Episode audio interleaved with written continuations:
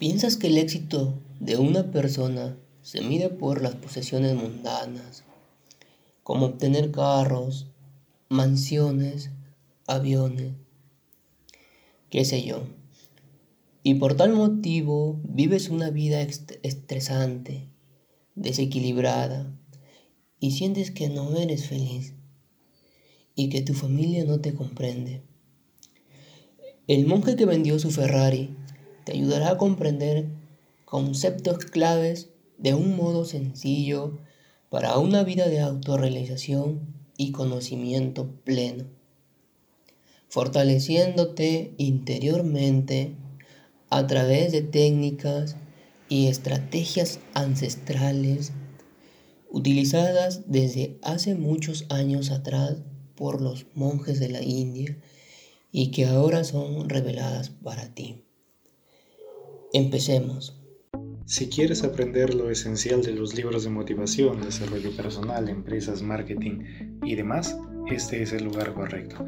Emprendamos juntos esta nueva aventura en donde las estrellas serán los libros, yo seré el mensajero y ustedes serán los que recepcionarán, aprenderán y aplicarán esto a sus vidas. De esta manera te nutrirás con lo mejor de cada uno de ellos. Consejos, métodos, técnicas serán desvelados con un único fin, que es aprender de libros. Y es que lo bueno está por venir. Un nuevo episodio, una nueva cita. Bienvenidos a Mundo Libros. 3, 2, 1, empezamos. El monje que vendió su Trata de un exitoso abogado llamado Julián Mantol que tuvo una crisis en medio de una sala de tribunal delante de los jueces y abogados. Julián era abogado brillante y temido con delirios de grandeza. Además de ser apuesto y de tener una familia con renombre en el mundo político, su vida estaba llena de lujos. Julián estaba dispuesto a trabajar 18 horas diarias con el fin de llegar al éxito, dejando de lado su salud. Sus actividades extracurriculares también eran muy conocidas, como por ejemplo ir a los clubes nocturnos con su equipo de trabajo y estar rodeado de hermosas mujeres. La sed de gloria y el de querer obtener cada vez más lo estaba consumiendo. Tenía una mansión en un barrio preferido por los famosos, un avión privado y, qué decir, un hermoso Ferrari. Además, trabajaba tanto que llegó a perder su familia. No lograba conciliar más de una hora de sueño y su vida se empezó a llenar de estrés. Aparentaba tener muchos años más de lo que realmente tenía. Y fue entonces que un día sufrió un paro en medio de una litigación. Después de tal evento, Julián Mandol dio un giro tremendo a su vida. Se alejó completamente del mundo profesional Vendió su Ferrari, su avión, su mansión y demás posesiones exteriores y se sumergió por completo tres años a la India en busca de respuestas que cambien su modo de pensar y de vivir que poco a poco lo estaban consumiendo. Después de tres años, regresó y visitó a su amigo y socio John, a quien le revela todo lo que aprendió. Se cuenta que Julián llegó totalmente diferente. Su propia presencia irradiaba energía. Su apariencia estaba totalmente rejuvenecida. Julián le contó a su amigo John que después de aquel infarto, el doctor que lo atendió le dio un ultimátum a su vida. Y fue entonces que vendió todas sus posesiones y se interesó en comprender los secretos de la vida. Ya, ya no de una manera como estaba acostumbrado, o sea, de las riquezas exteriores, sino de una manera interior y sabia, que lo lograría en los yogis que se encontraban en la India. Una vez que llegó a la India, se encontró con el yogi Krishna, quien le habló que aquellos secretos que él buscaba, como la salud plena, la felicidad y la realización interior, quienes le pudieran ayudar a encontrar aquellos conocimientos, no era él, sino los sabios de Sivana. Cuenta el libro que los sabios de Sivana eran monjes venerados como si fueran divinos por tales conocimientos que poseían. Y si quiere aprender de ellos, entonces tendría que ir por su propio cuenta en las cumbres del Himalaya. Y de ese modo es que Julián se aventura en tales montañas en busca de tales monjes y cuenta que en el trayecto iba reflexionando de su vida pasada y a medida se quedaba asombrado de aquel hermoso paisaje y poco a poco empezó a contemplar y a disfrutar cada detalle de la naturaleza. Al séptimo día de caminar y agotado, a lo lejos divisó a un monje solitario con una túnica roja y Julián se acercó y le contó lo que él estaba buscando. Es que de esa manera Julián y el monje tuvieron una conversación y una relación amistoso que el monje le ofreció su ayuda, o sea, de llevarlo con sus hermanos para que les enseñe aquel conocimiento tan valioso. Pero eso sí, sin antes le hizo prometer que tales conocimientos, una vez aprendido por Julián, él tenía que regresar a su lugar de origen y pregonar con los suyos. Una vez que Julián aceptó y llegó a la aldea de los sabios, divisó a muchas personas que al igual que el monje irradiaban una juventud esplendorosa. Era un lugar silencioso y rodeado de muchas rosas. Él sintió que era un lugar de serenidad. Julián dispuso en sus manos de el yogi Ramán, quien él sería quien le enseñaría los conocimientos y a disfrutar las cosas más sencillas y también el autocontrol, el autocuidado y el cuidado de una propia mente, cuerpo y alma, que son esenciales para encontrar el yo elevado de cada uno y para vivir la vida de nuestros sueños. Y bueno, ahora ya de regreso, se dispone a contar los secretos para tener una vida llena de plenitud, una vida de logros internos y no de cosas banales que al final te llevan a la destrucción. Y así que resumimos las enseñanzas de los yogis de Sivana. Empecemos. Dominar la mente. Dominar la mente es el tesoro más valioso que tenemos las personas y que más si lo podemos trabajar y hacerlo que funcione de nuestro, de nuestro lado. Lograríamos un poder asombroso pero para ello tenemos que educarla y cuidarla. La mente tiene más de 70.000 pensamientos diarios, de los cuales el 99% se repiten del día anterior, lo que demuestra con esto una mente empobrecida, y más aún si esos pensamientos son negativos.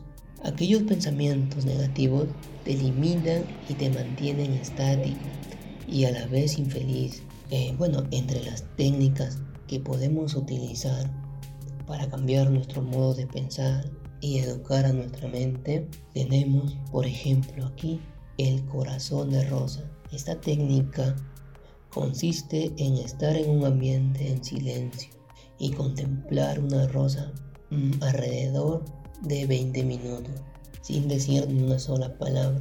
Al principio tu mente se desviará porque no está acostumbrada a la quietud y silencio.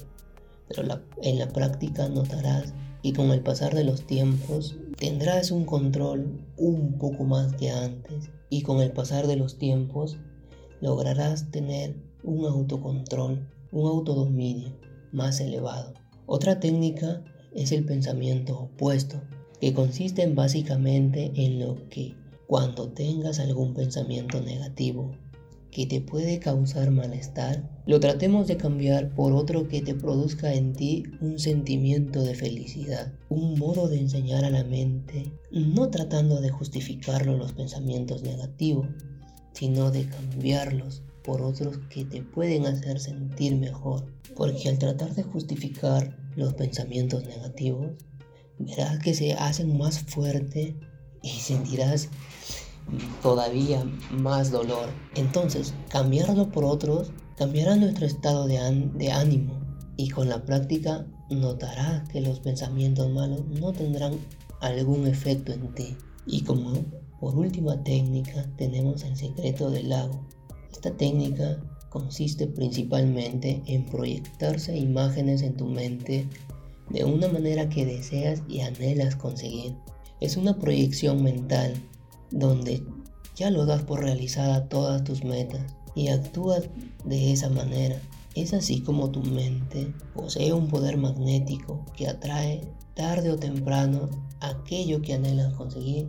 Otra de las enseñanzas es encender el fuego interior. Consiste en tener un propósito de vida. Nosotros tenemos que divisar un objetivo, un norte, porque de ese modo se libera la creatividad que te pones en el camino de lo, para conseguirlo. En la vida, la gente se pasa soñando, pensando que las cosas que quieren llegarán en algún momento, pero no invierten nada de tiempo por conseguirlas. O sea, se quedan en su confort, ya sea por el motivo de seguridad económica o porque tienen miedo de fracasar. Matan de esta manera su yo interior. Muchas veces hasta haciendo cosas que no le encuentran significado con el fin de, tener seguridad. Pero la seguridad no existe. El mundo está hecho para arriesgarnos, para vivir los placeres. Entonces, aquí te sugiere que hagas una introspección y entonces de ese modo saber cuál es el propósito, un motivo, una cosa de que tal vez de pequeño anhelabas y que te producía un placer con solo imaginártelo. Una vez que tengas tu propósito, puedes aplicar unas técnicas ancestrales comprobadas su eficacia que te llevarán a conseguirlo. Por ejemplo, está la técnica denominada el método de los cinco pasos para alcanzar los objetivos. El primer paso consiste en enfocar en enfocarse una clara imagen mental del resultado. Esto abrirá las puertas de tus pensamientos enfocándolo en una sola dirección que es tu objetivo anhelado. El siguiente paso consiste en someterse a uno mismo a presiones positivas. Crea en ti un impulso para evitar el fracaso y una manera de crear este impulso es haciendo público tus metas y objetivos.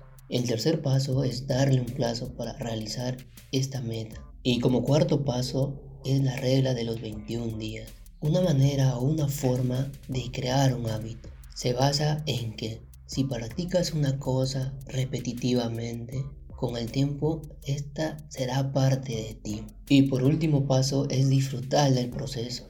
No tomarse la vida tan en serio, tenemos que tratar de reír y de disfrutar las cosas que están alrededor de nosotros. La siguiente enseñanza es el arte viejo del autoliderazgo. Consiste en practicar el Kaizen, término japonés que implica un autodominio, en invertir tiempo en nosotros, controlar nuestra mente para poder tener control del mundo exterior. Cuando dedicamos tiempo en enfocar un carácter fuerte, embuido de disciplina, vigor, poder y optimismo, podemos tenerlo todo y hacer todo lo que queramos en el mundo exterior.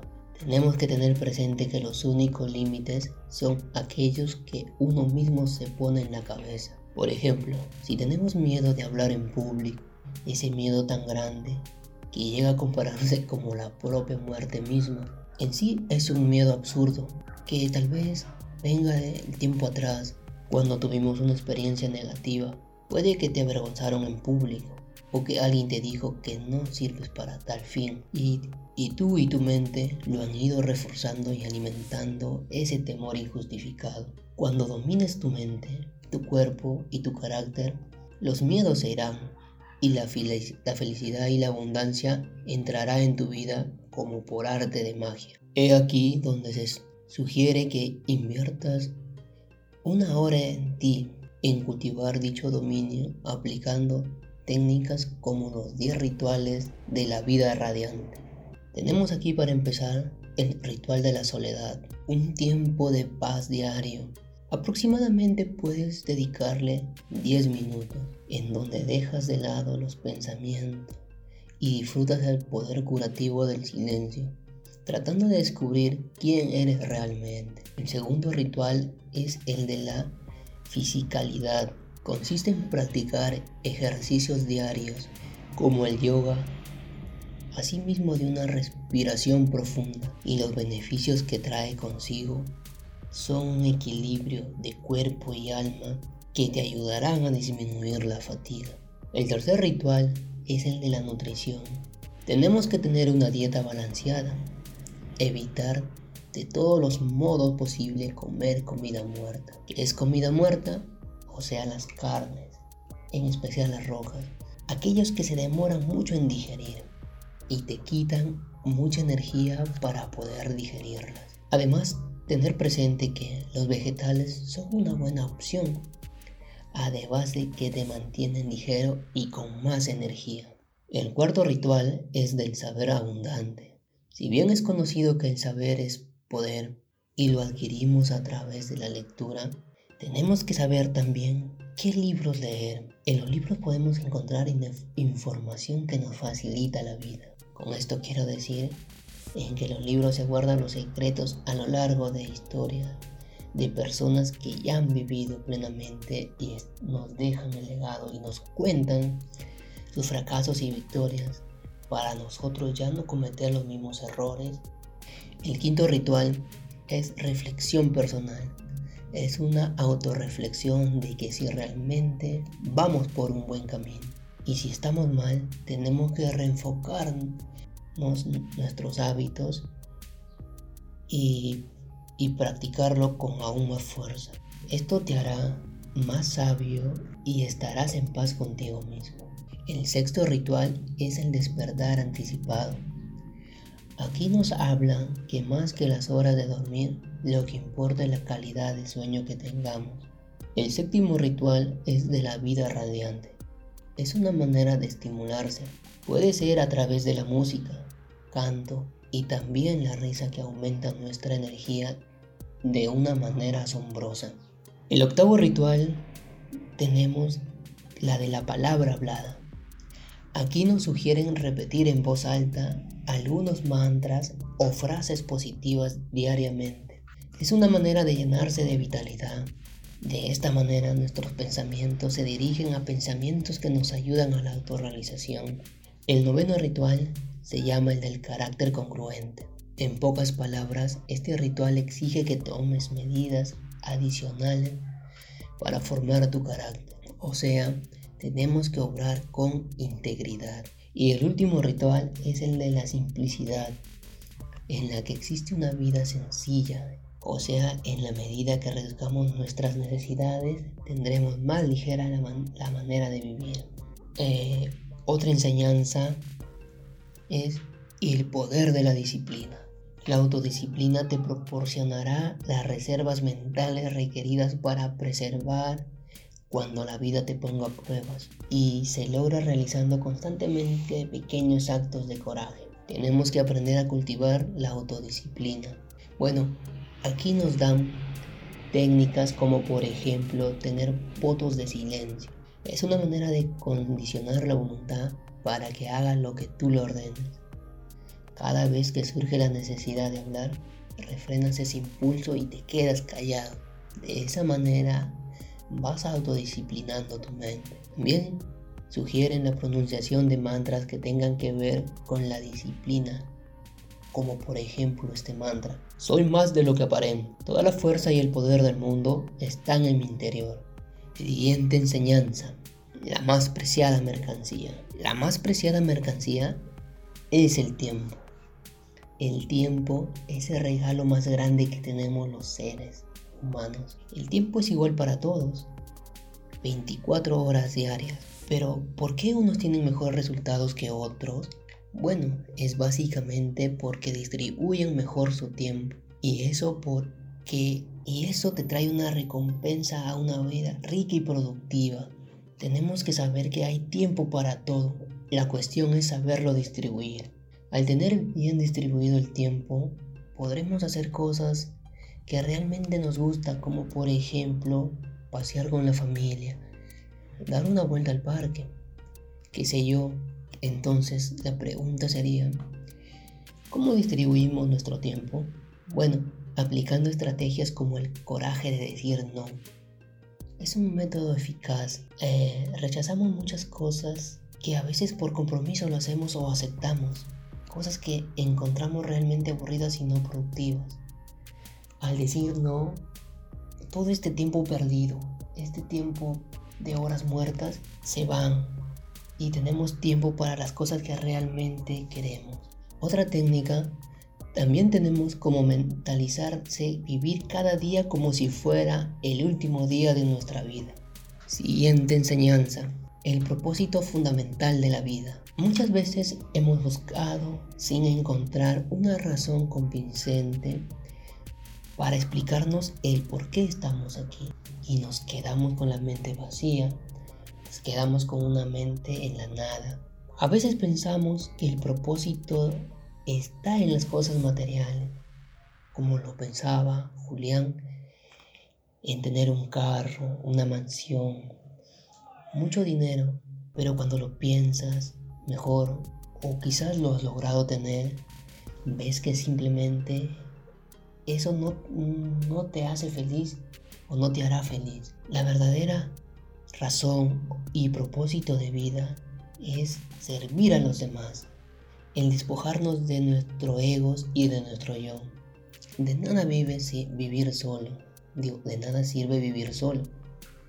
Tenemos que unirnos al colectivo de los individuos. Tenemos que elevar la vida de los demás y de esta manera la vida propia alcanzará más altas dimensiones. El cultivar amigos trae beneficios muy buenos, como que nos da, ellos nos dan risas, tienen un humor fantástico, fascinación, belleza, sabemos lo que es el amor.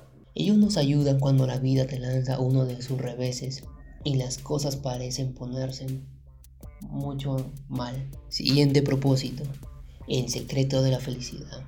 El secreto de la felicidad es el vivir el ahora. Disfrutar el presente porque es lo único real que tenemos y podemos cambiar. Tal vez tengamos metas y aún estemos en medio camino. Eh, tenemos que disfrutar el proceso. El proceso es parte de la meta y también se están yendo nuestros años. Todo es valioso. Bueno, y tal vez cuando llegues a la meta, meta recuerda lo bello que fue el proceso y te arrepentirás de no haberlo disfrutado. En la vida no hay días mejores que otros, todos son iguales. El tiempo pasa y no tiene sentido sacrificar años y años por metas o objetivos poco claros, enfocados al mundo exterior, que incluso a veces pueden cambiar, pero nadie te devuelve ese tiempo gastado. Entonces, el secreto es el disfrutar el ahora. El estar en el ahora significa estar libre de desesperación, angustia por lo que puede pasar y depresión por lo que ya pasó. Estos son los resúmenes de lo que aprendió Julián Madol en la India. Eh, bueno, gracias por permitirme resumirte el libro. Este libro tan grande de Robin Sarna. Muchas gracias y nos vemos en el próximo capítulo. Adiós.